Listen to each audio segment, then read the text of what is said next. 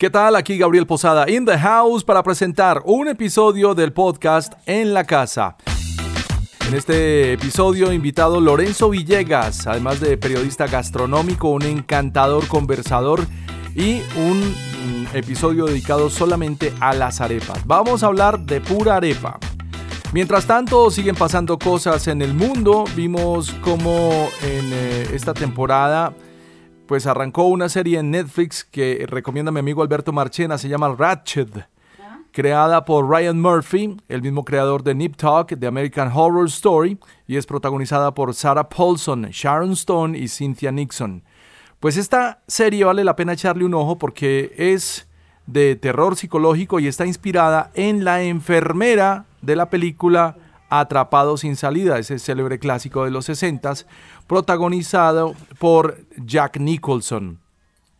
Por otro lado, hay que felicitar a Medellín. Con la ruta Medellín Me Cuida, la ciudad ha sido ganadora de Music City Awards, es decir, apoyando a los artistas y eso que hace que la ciudad sea reconocida como una musical y hacer parte de la red de ciudades creativas de la música de la UNESCO le ha llevado este premio. Así que felicitaciones a todos los que tienen que ver y desde luego a la Secretaría de Cultura y a los que no se han olvidado de los artistas musicales. Y una vez más para echarle un ojo al podcast de la Facultad de Ingeniería de la Universidad de Antioquia. Está por ahí en las diferentes plataformas. Se llama Ingeniemos Radio. En el reciente capítulo de Ingeniemos, la profesora Paola Andrea Arias, encantadora además, desde la Escuela Ambiental de la Universidad de Antioquia, nos brinda un análisis de lo que significa el cambio climático y los acuerdos que contienen los diferentes tratados. Ella es la primera mujer colombiana invitada a ser parte de estos tratados y le gusta el rock and roll y nos habló de un vinilo recientemente que se compró de la agrupación Pixies. Esto está divertido, aunque cada vez tenemos como menos contenidos interesantes en las redes sociales, ¿no le parece a usted? Como que todo se nos está politizando en Colombia. Bueno, llegó la hora de hablar de los 500 discos también. Resulta que la revista Rolling Stone acaba de publicar una, podemos llamarlo, una revisión de sus 500 discos. Esta sería la tercera publicación porque ya hubo una segunda en el año 2012. Y resulta que el disco que era número uno de esta selección del año 2003 vino a quedar en el número 24 por allá abajo. Y el disco más importante, según Rolling Stone, en la historia de la música, esta semana, pues es el de Marvin Gaye, What's Going On. ¿Y por qué? ¿Por qué pasaría esto? Pues es una interesante conversación que tengo pendiente con Juan Pablo Restrepo, que también fue invitado, el primer invitado de este podcast en la casa, para discutir qué le está pasando a Rolling Stone y cuál es la necesidad de ser políticamente correctos y de actualizar los listados tan bien elegidos como son los 500 álbumes. Además quedaron seis discos de artistas latinos. ¿Serán importantes? ¿No serán importantes? De pronto las ventas generan un eh, impacto tan definitivo como para que Bad Bunny esté entre los 500 discos más importantes. Eso lo voy a discutir con Juan Pablo Restrepo, así que esté en la jugada con las publicaciones en las diferentes plataformas. Probablemente en el próximo episodio extraiga parte de esa conversación. Pero la verdad es que yo no quedé feliz con esa revisión de Rolling Stone del año 2020. Movieron el número uno, lo mandaron al número 24. Sin embargo, y si a usted le interesan los álbumes y le interesa la música como la conocemos, escuches el programa 500 Discos 500 los sábados a las 10 de la mañana con repetición a las 8 de la noche en 95.9 Cámara FM en Medellín. Si no está en la ciudad, puede escucharnos a través de internet en cámarafm.com. El problema es que llevamos en el álbum número 200 en conteo Mm, ascendente, es decir, del 500 al 1. Ya llevamos 300 discos revisados y no pensábamos parar. Creo que esto no lo está haciendo nadie más en América Latina. ¡Hey Violeta, saluda a la gente! Por aquí está mi hija haciendo ruido. Un saludo muy especial a todos sus fans. Tal vez usted esperaba el fin de semana para descansar mejor, pero llegó la cuarentena y se enteró de que su colchón no es el mejor aliado de su descanso. Y ahora Lleva todo este tiempo pensando en cambiarse a algo mejor. Su comodidad es nuestro sueño. Industrias Tago distribuye y fabrica colchones Flexo. Llámenos al 301-6300. Estamos en la calle 44 San Juan, número 6970 en Medellín y entregamos en la puerta de su cuarto. Celular 300 600 99 57. Colchones Flexo. El código para que le encimen las almohadas o los forros es en la casa radio. Llegó la hora de escuchar a Lorenzo Villegas. Vamos a hablar de arepas venezolanas, colombianas. ¿De dónde son? ¿Cómo son sustituidas por tortillas en México? ¿Cómo es esta historia alrededor del maíz? Una conversación de más de una hora con un experto en arepas. Tal vez usted esperaba el fin de semana para descansar mejor. Pero llegó la cuarentena y se enteró de que su colchón no es el mejor aliado de su descanso. Y ahora lleva todo este tiempo pensando en cambiarse a algo mejor. Su comodidad es nuestro sueño. Colchones Flexo. Regálese el descanso de un Flexo de medidas estándar desde 320 mil pesos. Y pregunte por nuestro Flexo ortopédico alta gama con 34 centímetros más de altura y suavizantes en sus dos extremos. Industrias Tago distribuye y fabrica colchones Flexo. Llámenos 301-6300. Estamos en la calle 44 San Juan, número 6970 en Medellín. Y entregamos en la puerta de su cuarto. 301-6300 y el celular 300-600-9957. Colchones Flexo.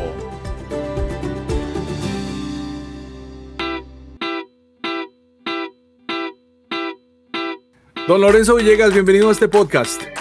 Hombre, muchas gracias eh, Gabo por la invitación a este espacio donde veo que siempre hay gente muy importante que sabe mucho de muchas cosas y yo creo que yo estoy en el lugar equivocado, ¿no?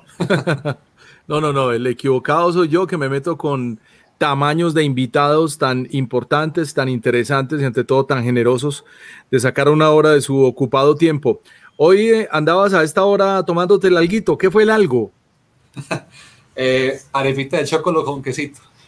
Arepita de chocolo con quesito. Sabemos que eres un gran defensor de la arepa, esa es la razón por la que estamos conversando hoy, así que tengo que hacer algunas preguntas importantes.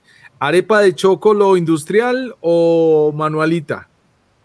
Hombre, eh, uno no puede pelear con la industria porque es necesario también el, empleo, eh, es necesario dar trabajo, es necesario que mucha gente salga adelante con sus empresas y mal haría uno en decir que, que la industria no, no es necesaria.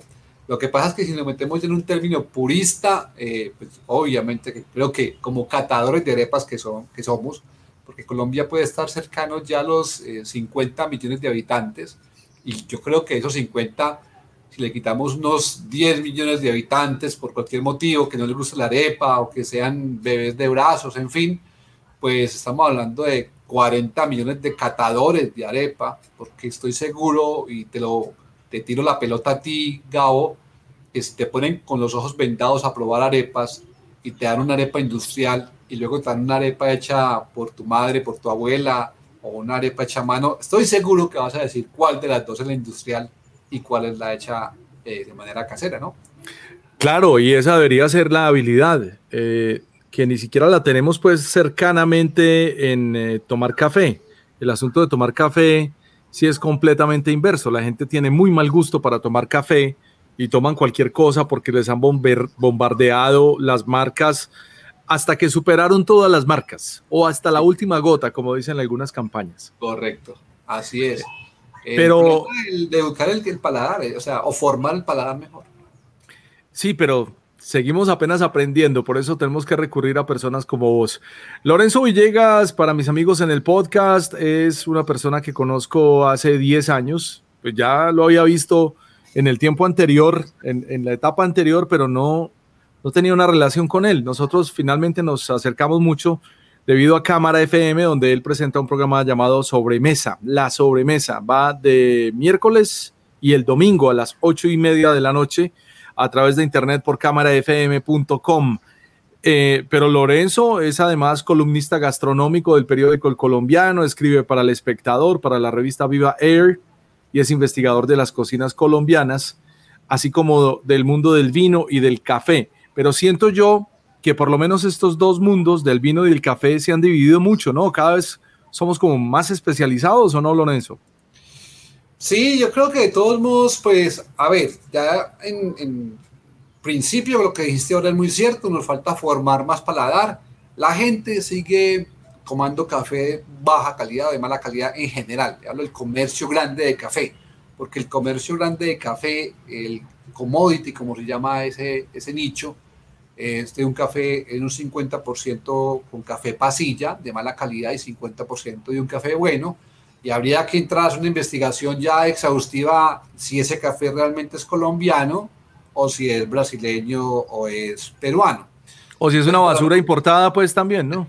Para no incomodar aquí a nuestros eh, seguidores que trabajan en esas compañías, que, que es colombiano. Entonces, ahí pues hay un tema de formación, pero poco a poco se ha ido aprendiendo que hay un buen café que es elaborado con eh, buenas materias primas y cultivado en fincas cafeteras de colombianas y sobre todo cercanas a, cada ciudad. Es decir, aquí en Medellín estamos consumiendo cafés de incluso del mismo Medellín, ¿no? Hay, cafés especializados en, en cultivos de la sierra, el barrio de la Sierra, acá en Medellín, San Antonio del Prado, eh, palmitas, y asimismo hay productos cultivados en, San Cristóbal. Entonces está consumiendo ya producto más cercano. Ahí se va haciendo formación, muy despacio, pero se va haciendo formación. El tema del vino, bueno, ya es un tema internacional de un producto que no cultivamos acá y que pues se elabora en países también del, del, mismo continente o continentes lejanos, pero también ya hay un conocimiento, la gente eh, pide una uva en especial. Eso lo han hecho también en parte, gran parte del trabajo, lo han hecho estas tiendas de descuento duro que ponen unos vinos muy económicos, entonces uno ya ve a personas, eh, digamos, de un nivel sencillo económico, pero en el carrito llevan al lado de la bolsa de lentejas una botellita de vino Cabernet o una botellita de vino Carmener bueno, yo recuerdo hace unos años hiciste una publicación en Facebook en donde eso levantó ampollas por todos lados, especialmente con nuestros amigos especialistas, porque dijiste que te gustaban los vinos de D1. ¿Todavía te gustan? Sí, claro, lo que pasa es que obviamente que cuando el, cuando el importador no es, ay, tu hija, qué linda, mira, y, Victoria. Aquí está la Violeta con Doña Nelly. Súper. Eh, mira, la verdad es que cuando, claro, el importador eh, siente que están hablando de otra marca, pues no le, no le gusta mucho, pero hombre, popularizar un producto es, lo más complicado, o sea, que lo consuma todo el mundo, porque los productos exclusivos, cuando tienes dinero, los compras. Es decir, hay gente que se dedica a comprar jamón pata negra y tienen que comprar ese jamón, pero no todo el mundo lo puede comprar, entonces no es un producto popular. Eh, ahora ya hay unos jamones ibéricos, digamos, de, de, una calidad más sencilla que se venden en esos supermercados y la gente los está consumiendo. Han ido educando el paladar. El vino es lo mismo. Ese vino es un vino de mesa, es un vino normal, un vino, un vino bueno para disfrutar una tarde, sencillo. Ahí, nos, ahí no estamos hablando de ir a buscar las grandes notas, ni de ir a, buscar pues el vino de guarda que pasó eh, uno o dos años en, en en barril de roble eh, francés y que después se llevó a la botella y se guardó otro año en la botella y ya los aromas son aromas terciarios, entonces ya encontras ahí notas a pelo de perro mojado, el vino blanco ya, mmm, esto tiene notas a, orines de gato y, encontrás eso, ¿cierto? Ahí encuentras un vino para tomar rico y una pizzita ahí de la esquina del amigo que hace pizza con un montón de queso, pero igual, te tomas tu vinito. Si ya quieres algo más especializado, pues llamas a tu amigo sommelier y le decís, hey, amigo, hey, recomendame el vino para el fin de semana y me voy a gastar 50 mil pesos en una botella. Entonces ya te sacan un vino con una guarda, con reserva. Pero todo es, como te digo, no, no es de uno, como se dice popularmente, empelicularse con, con unos vinos pues mega pero tampoco decir que, que, el vino que vende la tienda de descuento duro es un vino malo y que no se puede tomar. No, no, no veo por qué. Y le puedes hacer una transmisión por, por Instagram también, ¿no? Claro, y, mire que se han puesto las pilas a, hacer incluso ya concursos de recetas. en estos, estos eh, tiendas de descuento duro, ya ponen que mande su receta eh, y, están moviendo un tema ya de aplicación y vos ya entras a la aplicación de ellos y ya se están recomendando cómo podés mezclar las aceitunas que venden a muy buen precio con el jamón serrano que venden a buen precio, ¿sí? Con el vino que venden a buen precio, con el queso, que venden quesos de, muy buenos de Wisconsin, que es, un superproductor de, de, de quesos eh, americano tipo cheddar o tipo, en fin, ya, ya te arman una, una, una especie de paleta de, de, de, quesos, de jamones, aceitunas, que, que, estuvieras en España. Y vas y miras los precios y con 20 mil pesos armas tremendo festín. Sí, pero también noto que hay mucho ruido ahí. Hay, hay como que, digamos que hay, hay mucha contaminación en la era de las redes sociales con los vinos. Ya hay mucho especialista, mucho gurú, mucho, mucho ruido. Eh, personajes tan interesantes como el turco, Luis Fernando Valencia, pues habrá que invitarlo a también tener esta conversación, aunque uno de mis primeros podcasts hace por ahí unos 10 años fue con el turco, hay que repetirlo, pero sí noto que hay más ruido en estos productos que son un poco más fancy, si me permites el lenguaje millennial, versus una arepa. Es que nadie habla de una arepa. Yo al único que le he visto hablando de una arepa es a Javier Rodríguez, que hace unas reflexiones para cagarse de risa en Facebook, eh, precisamente parado junto a la parrilla. Y es que hay unos productos que, que no son tan atractivos para, para, aquello de los social media. Por ejemplo, yo nunca he visto a nadie eh, con una botella de guaro en Instagram. ¿Cómo llegaste a la arepa y por qué razón te has convertido en un defensor de la arepa colombiana? No, Gabriel, básicamente es porque pues mm, vengo con el tema de la cocina hace casi 20 años y, muy el comienzo de que empezamos a trabajar el tema, dijimos, enfoquémonos en cocina colombiana cuando estaba pues todo el mundo desbocado por la cocina internacional. en Medellín no se comía nada que no tuviera salmón, todo tenía que ser con risotos, comida italiana, eh, empezó a entrar el sushi pues con mucha fuerza, todo el mundo comía sushi, eh, gas comer eh, eh, frijoles en la noche o, qué horrible uno comerse un atollado caleño cuando existe el, el, risotto. Bueno, y empezamos a, mostrar todo lo que había de cocina colombiana, pero sin escatimar en, digamos, en la estética. O sea, nosotros mostramos el ventorrillo callejero en la cámara, perfectamente mostrábamos al señor fritando y, asando chorizos eh, en una carpita, en cualquier lado. Y al otro día podíamos estar en un restaurante de cocina colombiana como la provincia, a manteles y con botella de vino también hablando de cocina colombiana. Entonces eso empezó como de una manera como mostrarme el camino que debía seguir y de unos, digamos, de unos, unos tres años para acá eh, aparece un evento que se llama La Arepa Invita, que eh, le proponemos a la alcaldía de Medellín, la alcaldía nos, nos para la oreja, Pilar eh, Belilla, que era la encargada de gerencia del centro, nos dice que le sonaba la idea de hacer un evento de arepas. Invitamos al maestro de maestros, Julián Estrado Ochoa, para que fuera el asesor académico. Y ahí arranca la arepa invita, con un evento puesto en la calle, eh, con carpas y con charlas. Entonces, mire, algo muy interesante. Usted hoy me está invitando a este espacio suyo donde usted puede tener a cualquier persona que habla perfectamente de, arte, usted que sabe tanto de música, hablar de música, hablar de, de, escritura, literatura, y usted me invita a mí para que hablemos de arepas. Y uno dice, ¿cómo, ¿cómo llegamos a este punto de que estemos hablando de arepas? Que hay que hablar de arepas. Entonces, mire a, a dónde hemos llegado, a la conciencia de nuestra identidad. Es que eso es lo más importante, porque no hemos tomado conciencia de nuestra identidad. Nos sentimos disque muy colombianos, muy amantes de lo nuestro, pero a la hora de sacar una arepa a la mesa manteles, cuando tenés un invitado extranjero, te da pena y más bien sacas pan francés y lo picas en la mesa y lo pones en, la, en el centro de mesa.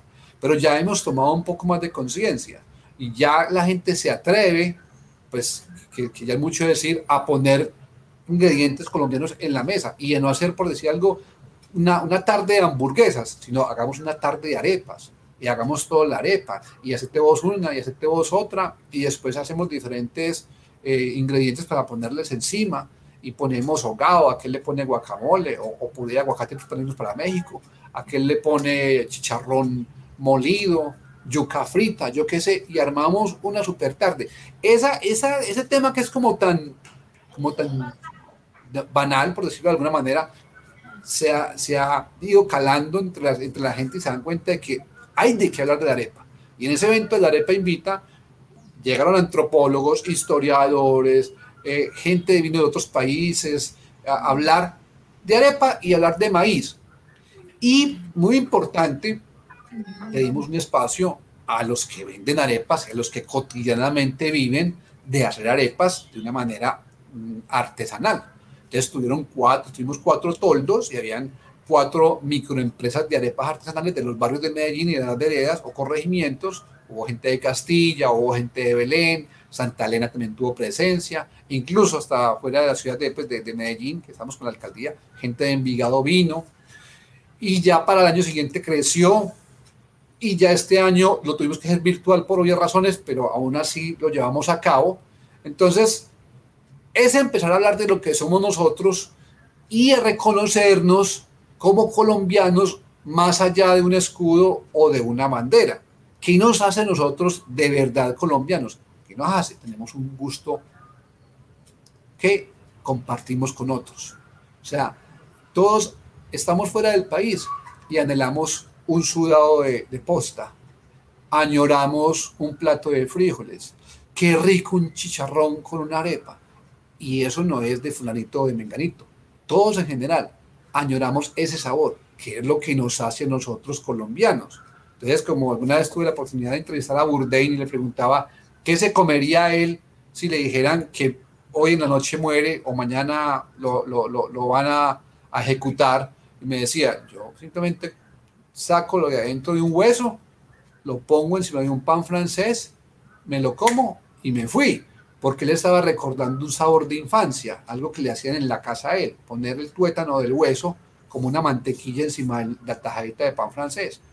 Entonces, si vamos a hablar en ese sentido, Lorenzo Villegas seguramente que en una situación como esas va a pensar en una sobrebarriga horneada, llena de mucho, con mucho hogado por encima, una yuca de esas que de vez en cuando le salen a uno que parecen algodón, o tal vez pensaría en, en, en, un sudadito de mi madre, o en una rica arepa con una mantequilla pura de vaca y una rebanada bien grande de quesito y una taza de chocolate al, al, al lado de un fogón de leña que me recuerde la finca del tío en la infancia. Eso somos nosotros realmente, pero compartimos esos gustos con los demás, porque estoy seguro que usted, en lo, en lo, que ya estoy hablando yo, usted está pensando en usted, en lo que usted ha vivido de niño o de joven y está recordando sus propios gustos. Pero seguro, seguro, no están muy lejos de los míos. Estoy seguro que están muy cerquita. Entonces, eso nos hace colombianos. Compartimos más allá de banderas, de escudos, de, de líneas limítrofes, compartimos unos gustos en común. Sí, más que camisetas. ¿Sabes qué estaba recordando? Y te quiero confesar, mi sabor favorito, mi plato favorito colombiano es el sudado. Es una cosa maravillosa. Hasta cierto momento fueron los frijoles. ya llega un momento que me aburrí, me aburrí de los frijoles. No estoy diciendo que ya no me gusten, sino que me aburrí de la fórmula del frijol. Y cada vez encuentro menos frijoles que sean como confiables, que uno le pueda echar el diente sin problema. Hablando de Anthony Bourdain, que puede ser una de tus top entrevistas, eh, entiendo que lo llevaste a la comuna, entiendo que probó diferentes sabores. ¿Le diste a probar arepa a Anthony Bourdain cuando estuvo en Medellín? No, no, yo no, tuve, yo no llegué a ninguna parte. Yo en esa época eh, estaba haciendo mi programa de televisión y, y, estuve en una rueda de prensa que el hombre dio en un restaurante que ya no existe, que llamaba Bijao, y allá lo entrevisté, pero, pero yo no lo puedo llevar a ninguna parte. De hecho, de esa rueda de prensa a mí me echaron. Yo, no, yo, no, yo, nunca había escuchado que a un periodista lo echaran de una rueda de prensa, pero a mí me pasó que me echaron de una rueda de prensa. ¿Y eh, por qué? Porque eh, me había llegado de buena fuente una información de que, de que le habían puesto a un sancocho, que le habían dado al hombre un cilantro recreativo. Y, y yo le pregunté a él si ese cilantro recreativo que le habían dado, o sea, si él, había, si él conocía, había viajado tanto, otro país donde, donde se usara ese cilantro recreativo como receta. Pues yo le pregunté en serio, yo no estaba charlando. Yo dije, ¿será que eso no es de Colombia, de unos locos ahí, metaleros, que estaban todos enrumbados, sino que se usará como ingrediente? mi curiosidad de periodista culinario le preguntó eso y él dijo, out the record, paró, la, paró toda la, rueda de prensa y dijo, vea, yo he fumado marihuana toda la vida, he metido de todo, ta, ta, ta, ta, ta, pero, pero yo eh, se salió pues de por un ladito del tema. Sin embargo, a las personas que organizaron el evento no les gustó mucho mi pregunta y me mandaron a, a, decir que por favor dejara la rueda de prensa y yo, pues, yo, la verdad, yo no me iba a poner de periodista digno, yo, ah, no hay ningún problema, empecé a empacar mis cositas y, y, a irme. Y parece que como que repensaron el tema y me mandaron a decir, eh, no, venga, venga, no, no, no, no, eh, no, sí, que está bien, no, que se puede quedar, que no sé qué, que no sé cuántas, y, y bueno, me, me quedé, me quedé ese día ahí y no salí. Pues, pero, pero era muy curioso porque la anécdota es más larga. Yo había eh, disque negociado los derechos de la transmisión de la conferencia de, de Burdain en Medellín. Iba a tener una conferencia, yo no me acuerdo si era en la UPB o dónde era que le iba a dictar. Entonces yo había negociado eh, grabar la conferencia y transmitirla. Y, y como estaba en ese negocio, con los, que lo habían traído, pues también a lo mejor pensaron, no, no, no, pues nos va a dañar también el negocio con este man porque, porque claro, este, este man no va a comprar los derechos. Entonces dijeron, no, no, quédese más bien. Yo me quedé y, y acá se acabó la conferencia de, la rueda de prensa y me, y me, iba a ir ya para la casa cuando haya acabado también la entrevista con él, cuando me dicen, no, venga, y usted se iba a almorzar con nosotros, está invitado a almorzar con Anthony Bourdain y con los organizadores. Y yo, después de estar tan enojados conmigo que me hicieron que me fuera, quieren que almuerce con ellos. Entonces le dije a una de las chicas que me invitó, le dije, bueno, listo, está bien, yo me quedo a almorzar, yo no voy a aprovechar la oportunidad de sentarme a la mesa con Anthony Bourdain. Cuando empaqué todo, subí al segundo piso del restaurante donde iba a hacer el almuerzo con el hombre, me senté al lado de Bourdain, Bourdain encabezó mesa, yo estaba al lado izquierdo de él y al frente mío estaba el productor de, de, Anthony Bourdain, que le llevaba todo el tema de la producción de cámara y en fin, y a mi izquierda estaba el productor ejecutivo, el que los traía pues pagando todo. Y otra chica que hacía parte de todo ese asunto me dice, oiga, ¿y usted qué está haciendo en esta mesa? Y yo, eh, ¿en esta mesa? No, eh, eh tu amiga me dijo que me quedara a almorzar. No, usted no está invitado a este almuerzo delante de Bourdain. Y Bourdain miraba, no sé si hablaba español un poquito, además que él trabajó con muchos ecuatorianos, y me imagino que algo, algo entendía de español, y él vio que la situación no estaba buena. Pero eso pasó después de que yo me senté a la mesa y, y en un trato como muy relajado con el productor que tenía al frente mío, eh, cambiamos el plato porque me llegaron unos mariscos muy buenos. Yo vi que él le hizo cara como que le gustaron y yo prefería la carne que le habían traído a él.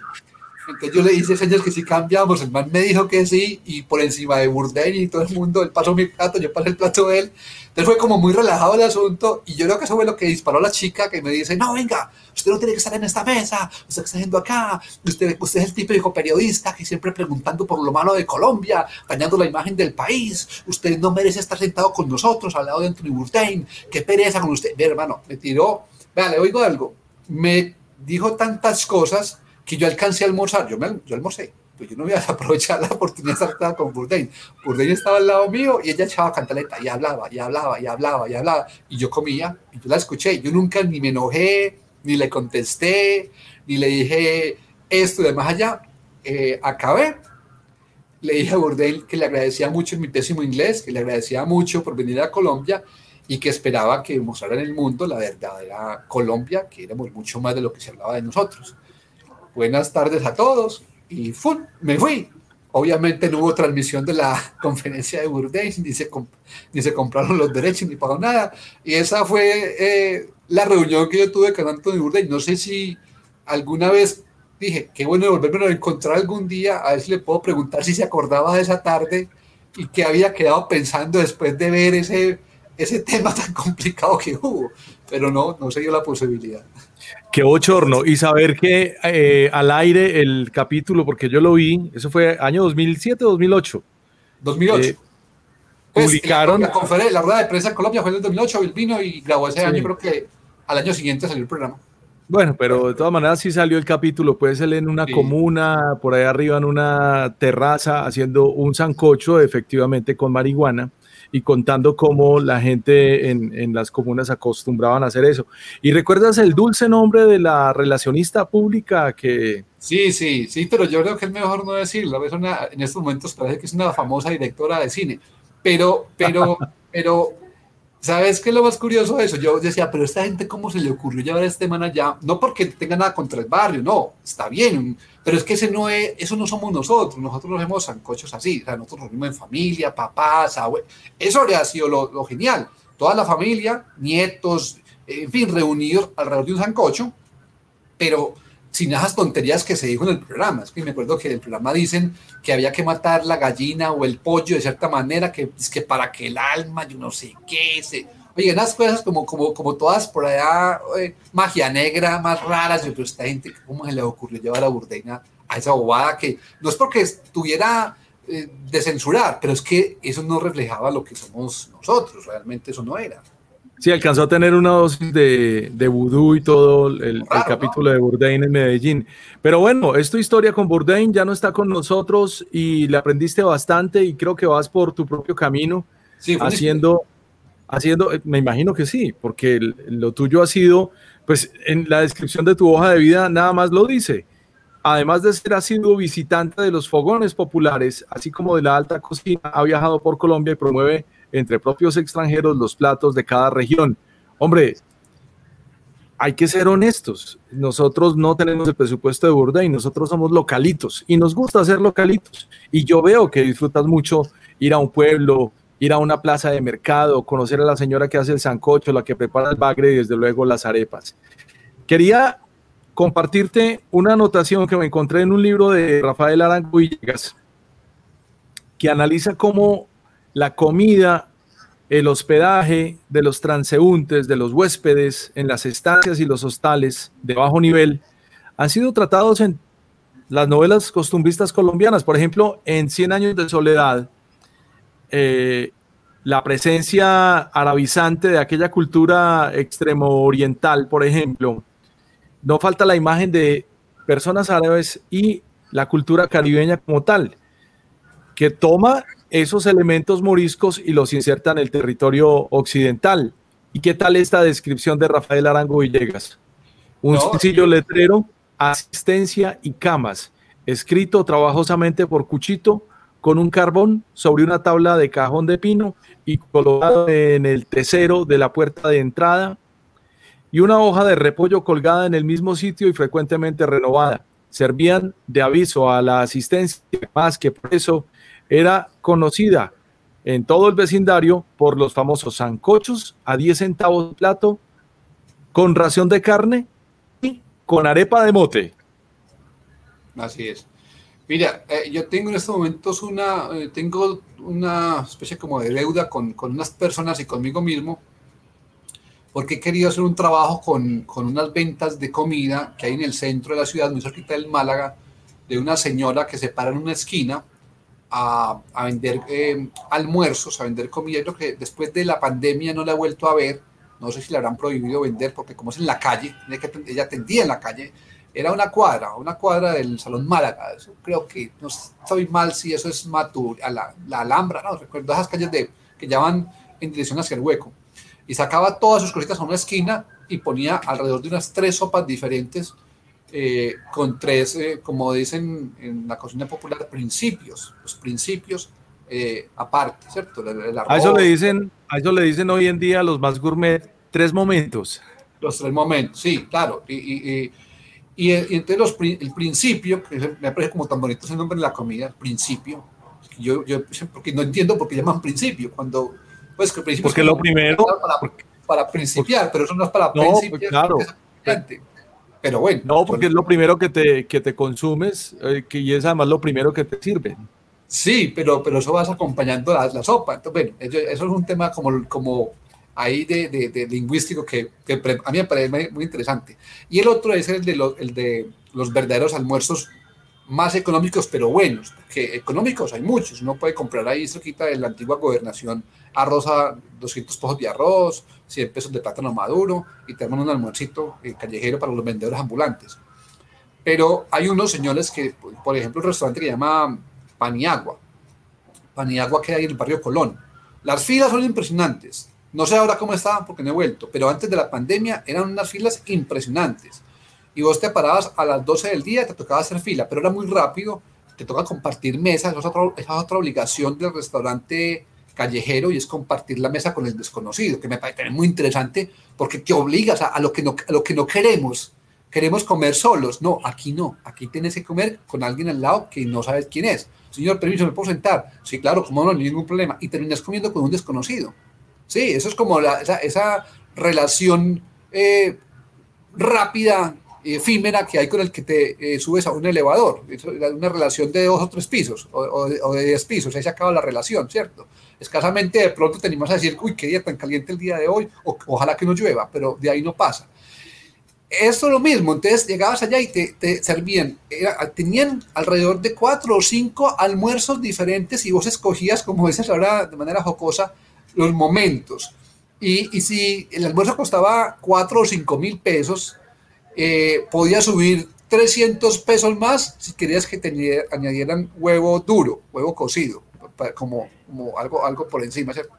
Pero ahora, yo decía, esta gente cómo hace tanta comida por ese precio, porque yo también he intentado tener restaurantes, alguna vez tuve un pequeño restaurante de patacones, se llama el señor Patacón, ahí en el poblado, y yo vendía almuerzos hace unos 18 años y los vendía a 5 mil pesos. Y era difícil sacar ganancia de ese almuerzo a 5 mil pesos. Y hoy en día los venden a 5 mil pesos. Y yo digo, pero entonces, o yo estaba vendiendo a precios de restaurante de Michelin, o, hoy en día, ¿cómo han logrado mantener el precio de hace 10 años o hace 15 años? Entonces, esos restaurantes tengo una deuda con ellos para mostrarlos, pero creo que ahora voy a tener la oportunidad en una, en una nueva posibilidad que se me acaba de abrir de mostrar esos restaurantes. Pero esa cocina popular que, que, que acabaste de describir, de esos ancochos callejeros, de esos frijoles, de esos chorizos. Eso hay que mostrarlo, obvio, algo muy importante. No es por ser escrupuloso, pero sí hay que tener mucho cuidado dónde se come y qué se come. No porque sea callejero es bueno, ni porque sea popular hay que, hay que, hay que enaltecerlo. Hay comidas callejeras que no se pueden mostrar y que no se debe comer ahí. Una vez me pasó con un periodista español que me tocó hacer un recorrido por Medellín de diferentes sitios y me dijeron, llévelo a comer carnes asadas al, al hospital o, o, ahí debajo del puente de la calle 10, en la avenida Guayabal. Y yo dije, ni al uno ni al otro. Mis respetos para la gente que va a comer allá. Yo he ido a comer al hospital, alguna vez comí ahí, pero yo no llevo a extranjeros allá, no, no sé, pero tengo eh, algo que no, me, que no me gusta mucho. Y en el puente de la 10, menos. El puente de la Guayabal tampoco quise. Esos eh, personajes que me pidieron que lo acompañara, eh, lo llevaron de cuenta de ellos a comer a, ese, debajo del puente. Comieron ahí y grabaron un programa de televisión para, para Latinoamérica. Y yo dije, ve, siempre lo llevaron allá, güey. Yo, yo, no fui. A los poquitos días, no sé, póngale ocho días máximo, la policía incautó toda la carne que había debajo de ese puente porque no tenían facturas ni ni respondían a la procedencia de dónde venía esa carne. Y la verdad es que en los, en los últimos años han desaparecido los burros y las burras en la costa atlántica colombiana. Han sido reemplazadas por motocicletas. Y esos burros y burras han ido desapareciendo, pero no desaparecen como, como mi bella genio. Algunos han aparecido muertos y otros Incluso hace por ahí un año o dos leí la noticia y se puede buscar en internet de un camión, obviamente sin las normas de refrigeración adecuadas, lleno de carne de burro que venía para Medellín, desde el norte, por, por los lados de la carretera que viene de, de Urabá.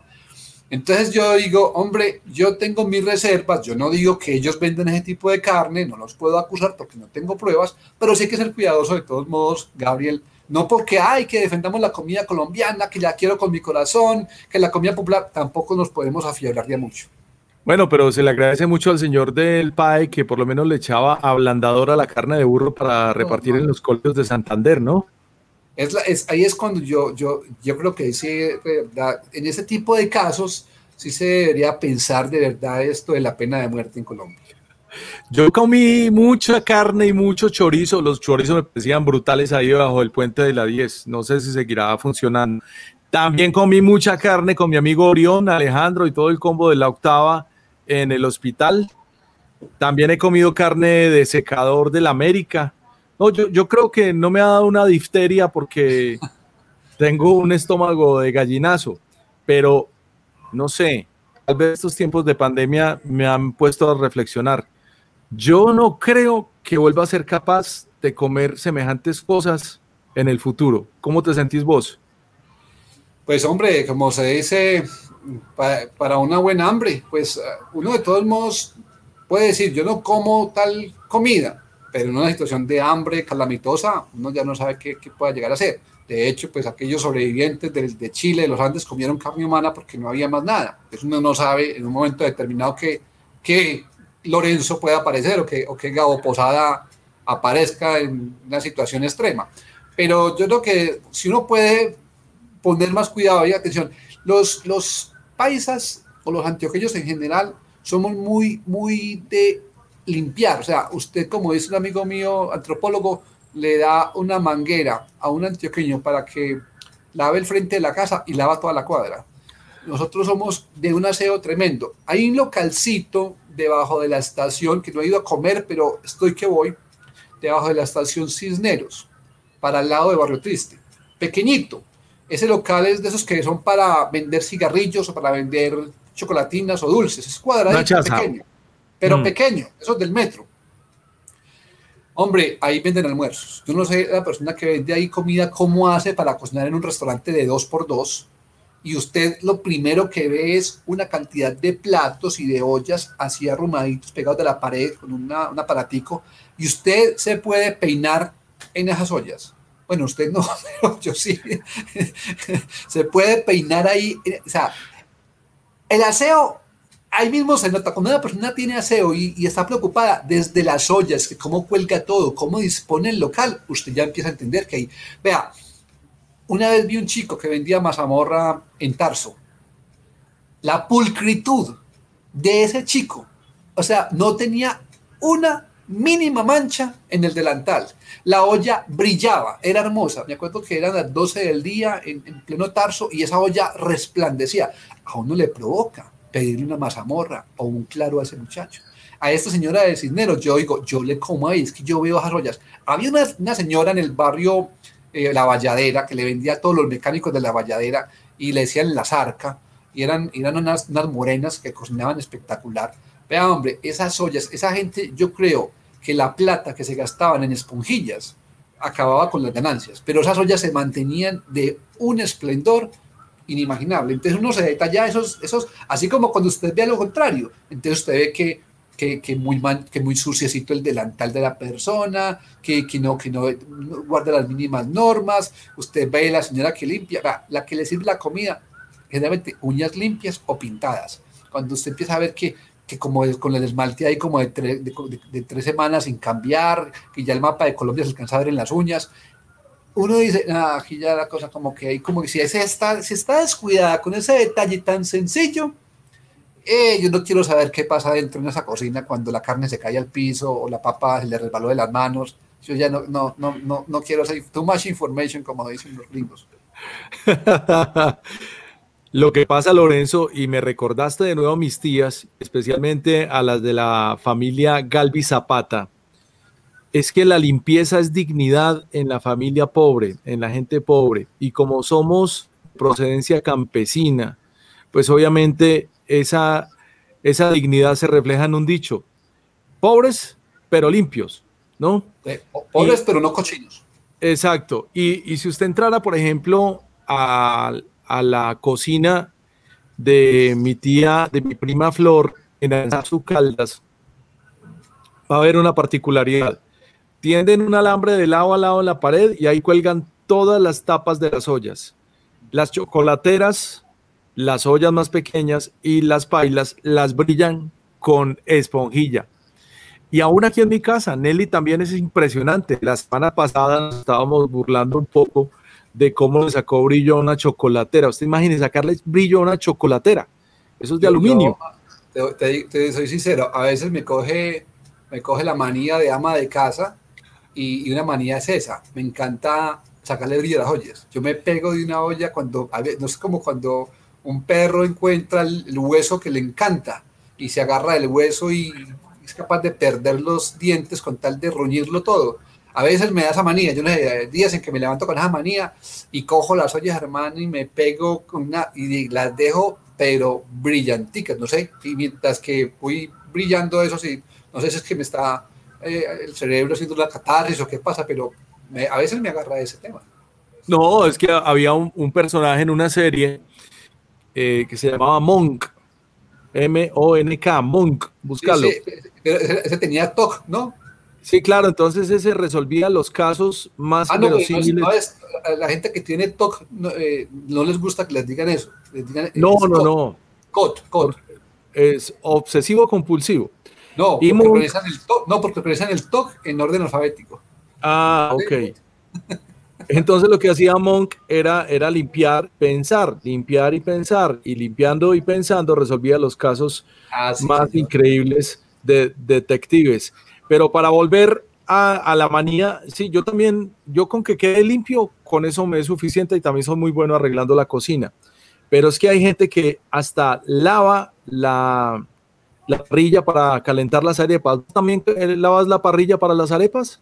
Eh, no, yo no, lavo la parrilla, yo no lavo la parrilla, ni lavo los champiñones, ni lavo el pollo, ni lavo la carne, porque mi concepto es que eso va a estar a, una temperatura tal que no va a quedar vivo nadie. Y si alcanza a quedar, pues, si, si, si, no, si, algo queda, quedará en la lechuga, quedará en el tomate, pero ahí ya no va a quedar nada vivo. Entonces yo no, no me puedo por eso. La parrilla la, simplemente la guardo en el cajón, ya, escasamente la, a veces con un cepillo que tengo ahí pues, seco, le quito algo de arepa vieja que tenga para que no, que es la arepa quemada, pero no al punto de, de, de lavarla, no.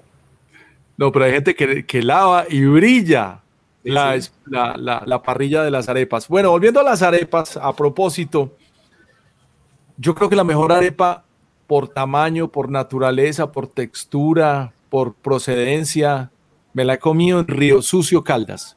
Esa arepa está en, el, en la plaza de mercado de Río Sucio Caldas. es una cosa impresionante. se te sale del plato. Qué bueno. Eh, y, y, una buena arepa es una arepa que, que te deja por lo menos satisfecho. Eso versus una arepa que me comí esta tarde que era cortada sospechosamente circularmente, parecía un, platillo volador perfectamente diametrada. Y de ahí en adelante te puedo hablar de otros tipos de arepas, incluyendo la de mi mamá, que es muy famosa, la arepa de Doña Esperanza. Ya no, ya mi mamá ni siquiera hacía arepas en la pues porque esta industria ya eh, digamos que permite la facilidad de uno comprar arepas en el supermercado, pero mi mamá hacía tan buenas arepas que tuvimos fábrica de arepas en la casa. Nos sostuvimos un buen rato de mi secundaria, fueron, fueron esos años fueron pagados con el sacrificio de mi mamá moliendo. Bueno, el que molía era yo, pero ella era la que amasaba y la que ponía las arepas en, mm. en la parrilla y y te cuento que fuimos proveedores de una tienda y eso era un pedido que llegó como a las 500 unidades, era una microempresa prácticamente. Digamos que la arepa de mi mamá está fuera de calificación, pero me gusta mucho la arepa de Río Sucio Caldas. ¿Cuál es tu favorita? Eso, pues yo la verdad lo tengo muy claro. A mí la arepa de chocolo me encanta. A mí la arepa de chocolo me fascina. Em, hay arepas en Colombia eh, que cada región las tiene y son una sabrosura, cada una en su singularidad. Es decir, no hay forma de describir eh, una, una, arepa de chichiguare o maíz morado en la Guajira. Es una arepa diferente, no, o sea, no, no hay forma de compararla con otra arepa. Es la arepa de chichiguare, punto, ya. Comerla con chivo asado, perfecto, ahí no hay nada. O sea, no te sabe lo mismo el chivo asado con arepa antioqueña o con arepa santanderiana a comerla con arepa chichiguar. Ese es el casado. Y si uno se va para Ocaña y decirme una arepa ocañera y le preparan los huevos revueltos eh, con, con, flores de, de, un árbol que, que, se llama barbatusco allá.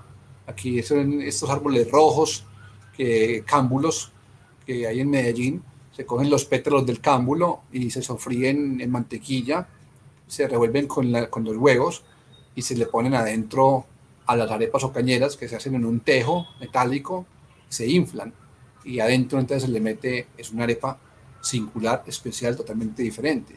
Pero si nos vamos a, a, Santander, ya a Bucaramanga y otros pueblos, la arepa santanderiana, con ese chicharrón molido, ¿qué, ¿qué, más se puede decir ahí de esa arepa? Es, espectacular.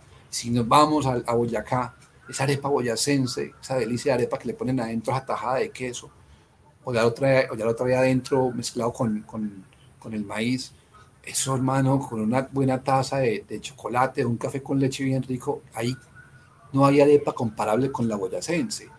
Si te vas a, a, Popayán y te comen unas, llaman tortillas, son unas arepas que son como unos volcancitos, entonces tienen la manera de ponerle uno adentro el hogadito, el chicharroncito y, y morder a eso de las 12 del día en la plaza de mercado del barrio Bolívar, donde está mesa larga, que es toda la gente sentada codo con codo, comiendo al mismo tiempo, eh, el político con el campesino y todos sentados al mismo nivel ahí no hay, ahí no hay nada que decir.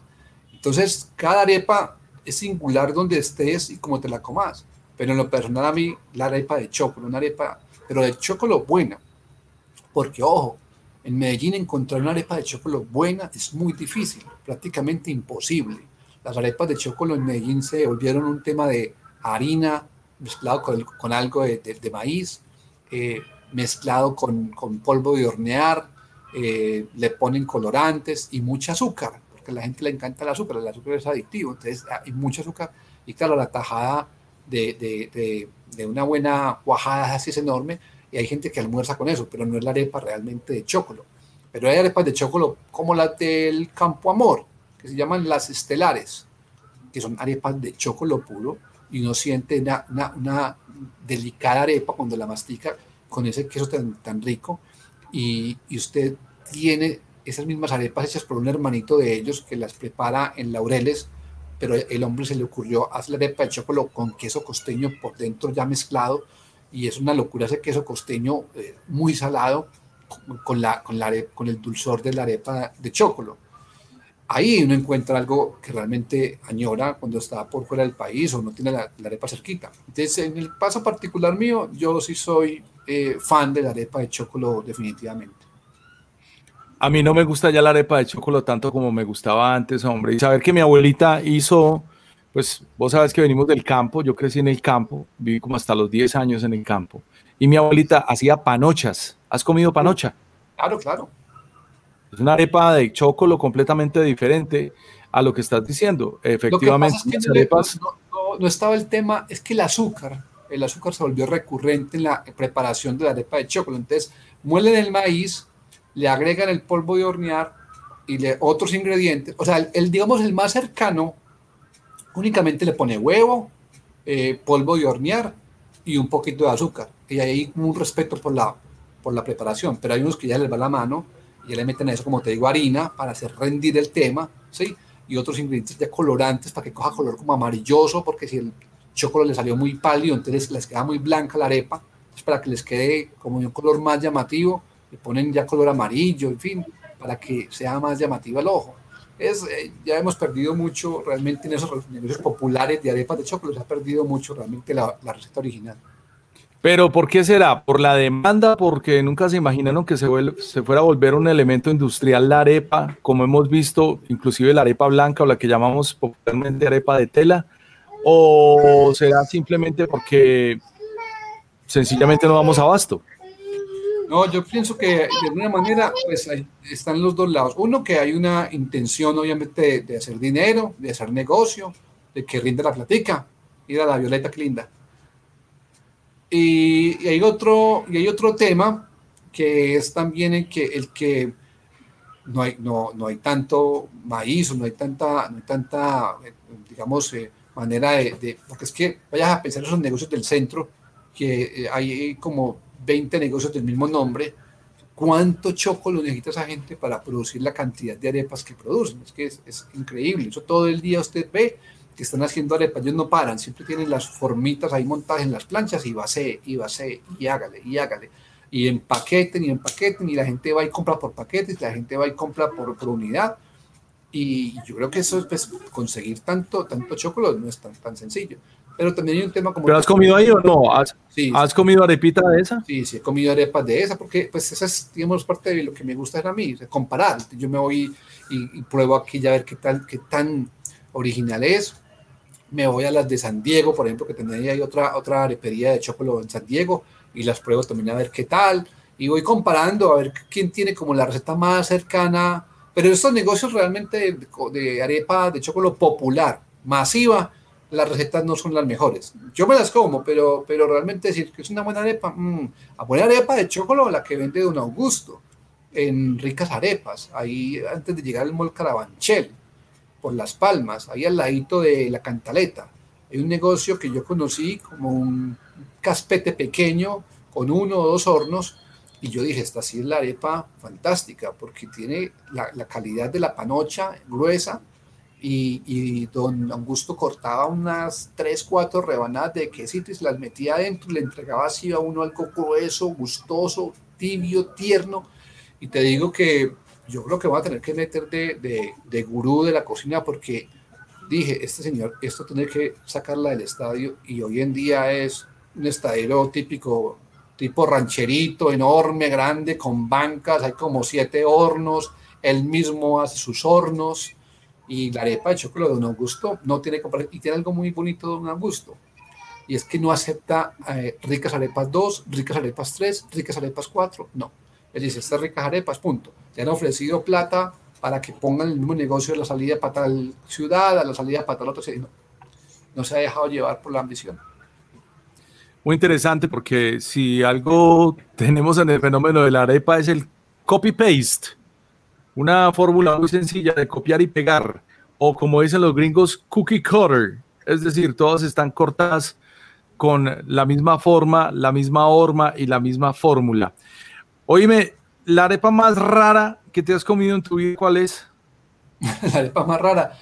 Eh, yo no, yo, yo creo que ya ahí es como unas, digamos, intervenciones ya pues diferentes, es decir, le están eh, poniendo las arepas ingredientes, digamos, como remolacha, entonces salen unas arepas moradas, eh, zanahoria, quedan color naranja, eh, bueno, le ponen también semillas, eh, arepas para todos estos amantes ya hoy en día, pues, de la nutrición y de estar light y de estar súper super fit, entonces ya que con quinoa, que, que tiene chía, que le ponen linaza, bueno, en fin, todo este cuento, entonces intervenidas, digamos que esos son diferentes a lo que estamos acostumbrados nosotros a comer. Pero la arepa, siendo puristas, la arepa es de maíz. Hay que aceptar los usos, uno no puede pelear con la gente de, del sur del país que hacen arepa regada y la arepa regada es de arroz. Entonces uno no puede pelear con ellos y decir, no, ustedes no pueden llamar a la arepa de arroz arepa porque eso no es de maíz, no, ni más faltaba ni tampoco le puedes decir a la gente que le dice arepa un casabe, es obviamente hecho con, con harina de yuca, con farina, no les puedes decir que eso no es una arepa, porque tiene la misma forma de arepa, es la técnica de la arepa, pero es hecha con yuca. Pero eso es algo general, el mundo entero, el, el hombre ha recurrido a esa fórmula para hacer los panes, el, pan de la pizza, es un pan hecho de una manera circular a mano, eh, el pan pita, el, los panes etíopes, que los, los panes etíopes son redondos, y le ponen los ingredientes que, que, acompañan el, el, el pan encima y la gente se va comiendo el pancito con los ingredientes. ¿Y cómo es? Redondo, hecho a mano. Entonces la arepa realmente responde a un uso mundial de una técnica milenaria de hacer el pan, en este caso pan de maíz, y es amasarlo y, y hacerlo circular o medianamente circular y, y llevarlo al, al, a, la, a la parrilla o asarlo. Entonces, si vamos a hablar de cosas raras, yo no he escuchado eh, arepas, más allá que me, me, digan que arepas de harina de trigo, pero eso pues como digo, no, no, no lo catalogo como arepa, o de otros, o de otros cereales, pero raras o con, no, eh, ya los ingredientes que le ponen, ¿cierto? La diferencia, por ejemplo, con Venezuela, nosotros, eh, los venezolanos, la arepa de ellos típica es re, rellena, entonces según, según la región o algún personaje, le han puesto le ha puesto el nombre, que la reina, reina pipiada, que bueno, en fin, entonces, según, pero nosotros solamente, nosotros no, nosotros incluso puede ser que tengamos muchas más variedades de arepas que Venezuela, porque nosotros eh, las arepas las hemos hecho para ponerle algo encima. Y rellenándolas, sí, las venimos rellenando hace mucho, pero no porque copiemos a los venezolanos, no porque nosotros tenemos también nuestras arepas rellenas. Pero la arepa plana colombiana o, o de bola redonda, hay demasiadas en Colombia y creo que estamos llegando, podríamos estar cerquita de las 100 arepas diferentes, si no es más. Eh, el, el, pasado 12 de septiembre tuvimos un encuentro en el Día Mundial de la Arepa y eh, llevamos a cabo un evento que se llamó Diálogos de la Arepa. Y hay un venezolano, Rafael Cartay, profundo investigador de la cocina, antropólogo, con más de 40 libros encima, se quedó asombrado. Y yo me quedé asombrado de que Rafael Cartay no supiera eso.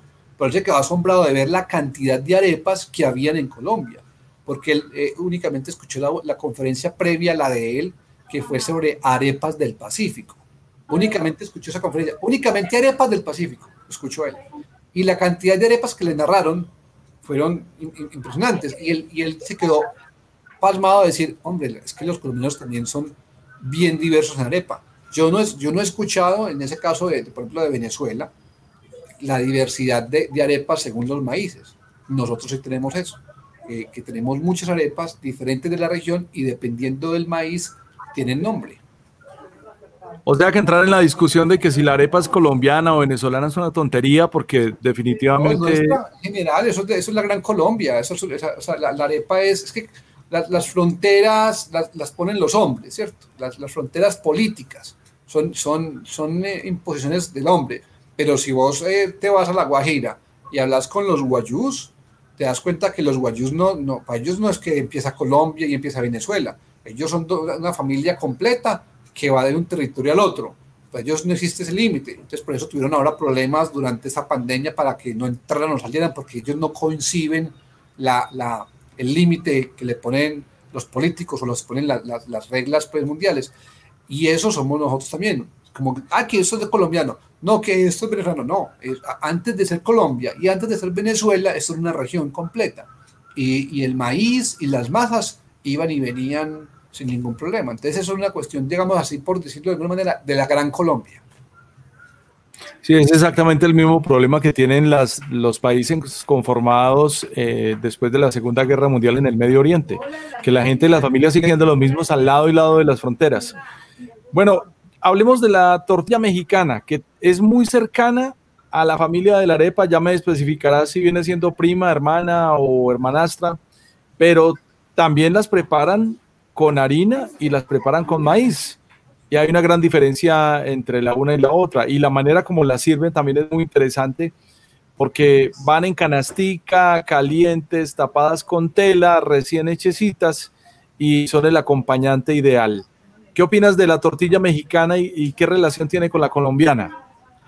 Pues la, tortilla colombiana, hablando pues de tortillas eh, de maíz, ¿cierto? Porque si hablamos pues de las eh, tortillas eh, de harina. Habían mexicanos que me decían a mí que no aceptaban las tortillas de harina, hasta que me reuní una vez con un cocinero de Chihuahua y me decía, no, lo que pasa es que nosotros al norte de México, por la condición climática, cultivamos trigo. Y como cultivamos trigo, pues es típico para nosotros hacer una tortilla de harina. Por eso para nosotros sí es tortilla.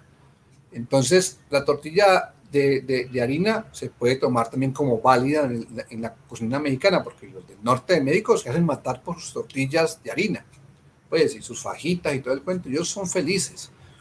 Pero obviamente ya hacia el centro del país, sur, pues ya es tortilla de maíz, punto. Y como dicen por ahí, México o el DF en especial huele a tortilla, huele a maíz, por donde usted va caminando huele a maíz. Entonces, es una, bueno, no es, digamos, la, manera como se elabora, eh, la elaboración es con la, por eso la estamalización, que, es, que es a través de las cenizas, que se, que se limpia el maíz, que se le retira mediante la cocción, se le retira, digámoslo como decimos popularmente, la, cascarita al maíz para después poder eh, llevarlo a, a, molienda. Nosotros tenemos algo similar, pero es con, con, con la de mote, ¿sí? que también se usa, eh, o, algunos usan ceniza o algunos usan cal para hacer el mismo trabajo de limpieza del maíz. Ya hay gente todavía más, más tremenda, más abusiva, que usa ya productos químicos pesados para limpiar esos maíces. Pero realmente son, la, gente a veces se confunde, dice que es que la cocina, la arepa mm, colombiana de mote y la tortilla de maíz es lo mismo. No, no, son procesos diferentes. Simplemente que se usa eh, ceniza o cal para retirarle la, para retirarle, eso tiene un nombre que técnico, no lo recuerdo, pero digamos así, el, el, lo que cubre el grano. Entonces, pues yo creo que son familiares en una medida en que son de maíz y, y se acompañan con algo, pero tienen procesos de elaboración eh, muy diferentes. Queda clarísimo entonces. Bueno, y finalmente es importante preguntarte por la arepa que se hace de, de, harina empacada, la de promasa, ahora que se volvió muy, muy famosa una que se llama harina pan también que han traído los venezolanos. Un saludo para todos ellos. Hombre, eso es muy difícil porque mira, eh, la, la, harina precocida de maíz es, digamos, lo último que quedó del maíz. O sea, le retiran todo lo que, la fécula, le retiran todo lo que tiene realmente el valor nutricional del maíz, se le retira. Entonces, lo que te están vendiendo a ti es una harina así, una, harina que procede del maíz, pero que ya su valor nutricional casi que, desaparece. Y eso es lo que tiene la facilidad la facilidad. Vivimos en el mundo de, lo rápido y de lo, instantáneo. Entonces, vos sacas del paquetico la harina, agüita caliente y en dos segundos tenés arepas en tu casa. Pero sabemos muy bien que no tiene nada que ver con, la arepa que nos comemos de, masa, ¿cierto? Entonces, eso pues ha apuntado más a facilitarle la vida a las personas, pero a un punto tal que lograron que la gente le dé pereza hacer de verdad arepas. Entonces la gente recurre a la harina pan para hacer más rápido y más fácil todo. Y se olvida realmente de la tradición que, que debe ser la de, por lo menos amasar su propia y hacerla en la parrilla. Entonces, ahí tenemos un tema y es que ellos, en Colombia por lo menos, con em, la diáspora venezolana, con toda esta gente que nos ha llegado, no han dado abasto porque con el mercado que tenían ya en Colombia, más todos los venezolanos que llegaron, eh, Harinera del Valle, que creo que es la que se encarga de ese tema, ya casi que no, no ha dado abasto para poder satisfacer la demanda en Colombia de esa harina. Eso facilita, pero realmente no es lo, lo, que yo recomendaría cuando se trata de hacer arepas. Pero, ¿cómo le digo yo a, una persona que eh, se dedica a hacer arepa de huevo y que, que de, de, de, depende su sustento?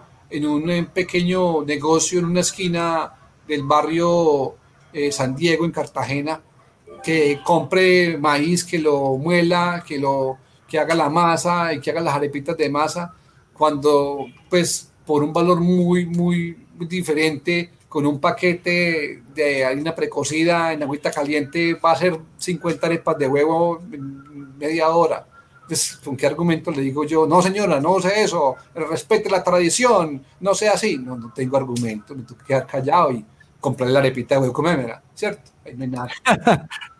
claro. Eh, hubo un tiempo en que en Bogotá eh, viví un año y la señora del, de los tinticos nos llevaba arepas de yuca, una cosa costeña, la cosa más deliciosa del mundo. Es que hay muchas categorías. 100 por lo menos me dijiste que puede haber.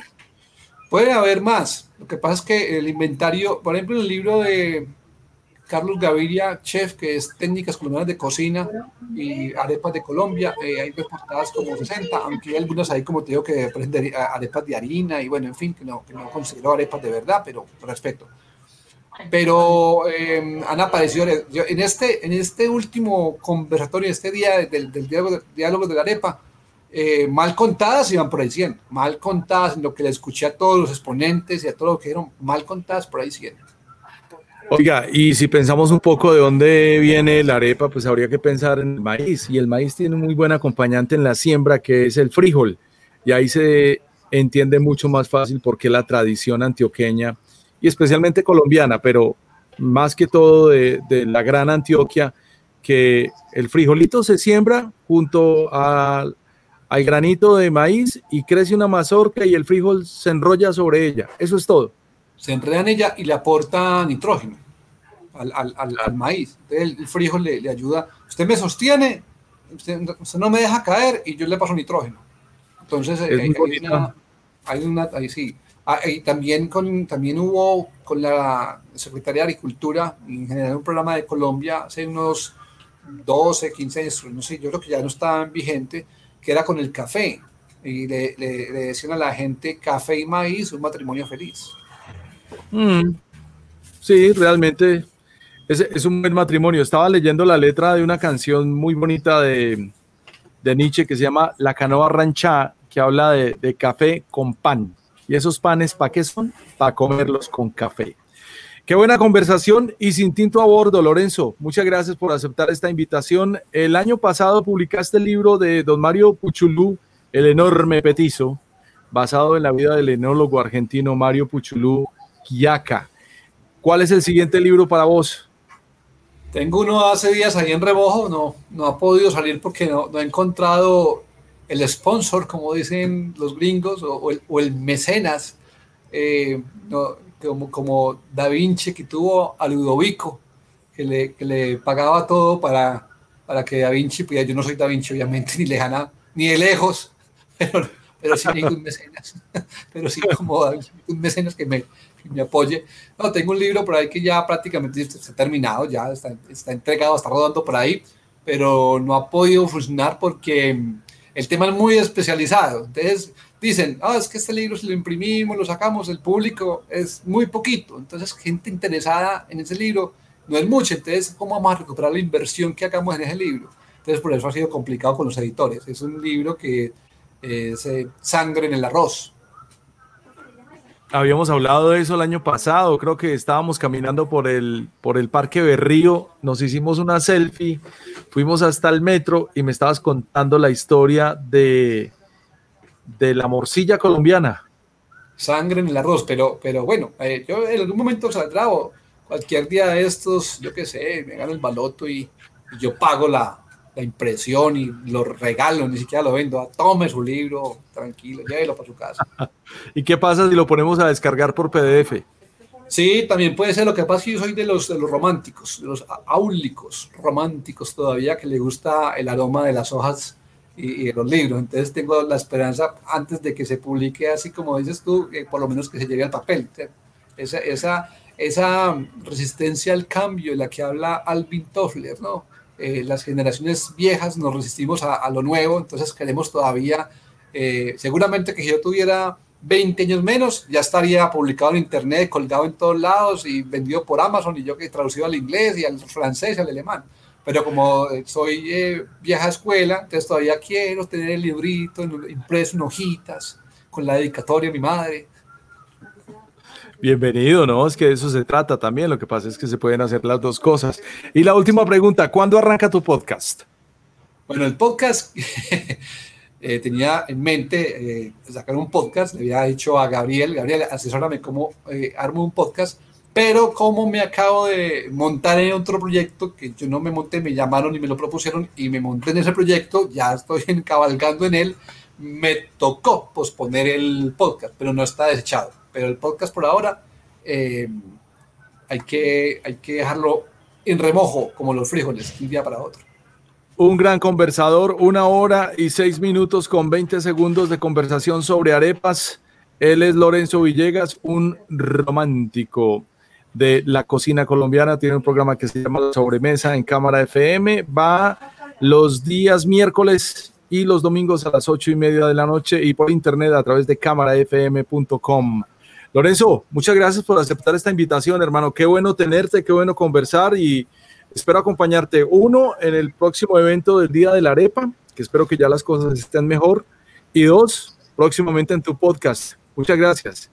Ojalá, hombre, pues dice, dicen los conocedores que eh, homenajear o, flirtear, como decir en la parte romántica, es peor que censurar, pero yo decir que yo eh, te admiro mucho, Gabriel, porque pues primero que tengo una, envidia gigantesca del manejo que tienes de tu voz y de cómo te expresas. Yo ve, puedo escuchar tus programas de radio y me, gusta mucho cómo describes a los artistas y, y sus canciones. Y aparte de eso, porque tengo referenciado hace mucho tiempo, te escuchaba antes de que fuéramos amigos en la radio y me parecía fantástico eh, eh, cómo tienes ese manejo virtuoso del tema.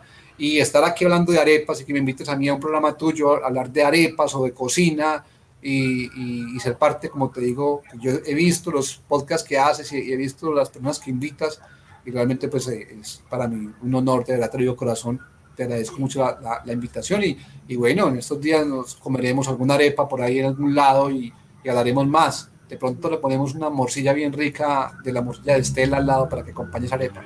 Como dice Javier Rodríguez, que no voy a hacer una arepa vencida. Pues la admiración es mutua.